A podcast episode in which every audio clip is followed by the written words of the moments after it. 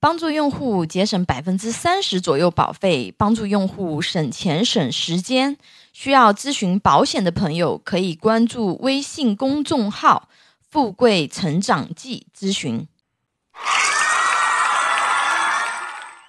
今天给大家分享的主题是什么是团体意外险啊？在团体工作中发生意外啊，公司或是个人承担的责任都很大。那么团体意外险在这时就可以发挥作用啊，可以保障双方的利益啊。之前给大家分享的是雇主责任险，对吧？今天分享的是团体意外险，这两者它是有差异的啊。那首先啊，团体意外险它是不能够替代雇雇主责任险的啊，因为责任上是不同的。那今天因为主要是分享这个就是团体意外险，我就不在这里展开。那我们今天的话呢，先说一下这个什么是团体意外险啊？那团体意外伤害保险是以团体方式投保的人身意外保险，而其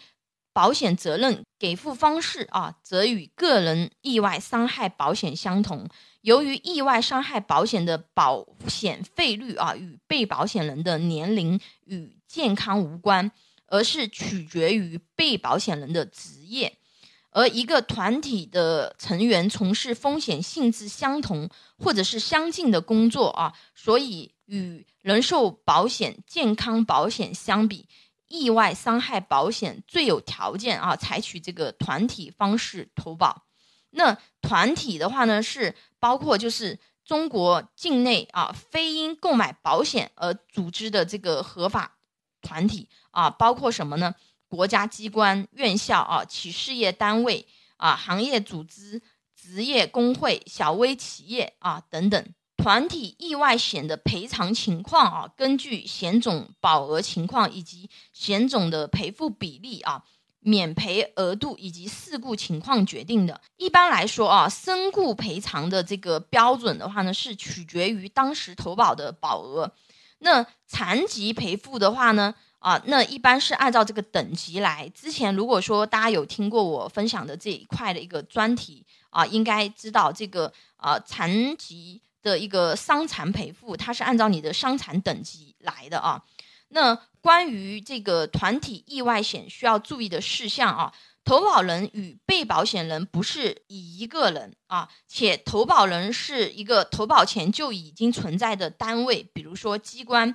学校啊、社会团体、企业、事业单位等，而被保险人是单位的人员，比如学校的学生啊、企业的员工啊等等。那保险责任主要是死亡和伤残责任啊，这个具体的话呢，是以这个合同条款为主啊。同时的话呢，如果说是以被保险人死亡作为给付保险金的条件，那在这个订立合同的时候啊，要被保险人他是书面同意的啊，并认可这个保险金额。那一般对保险金额的要求没有上限规定啊，仅规定这个最低保额。就保费费率低的情况而言啊，因为团体人身意外伤害保险是由单位投保的，降低了保险人管理成本等方面的费用啊，所以它那个保险费率会比我们单个人购买啊更便宜一些。那么在通常情况下啊，保险费缴纳是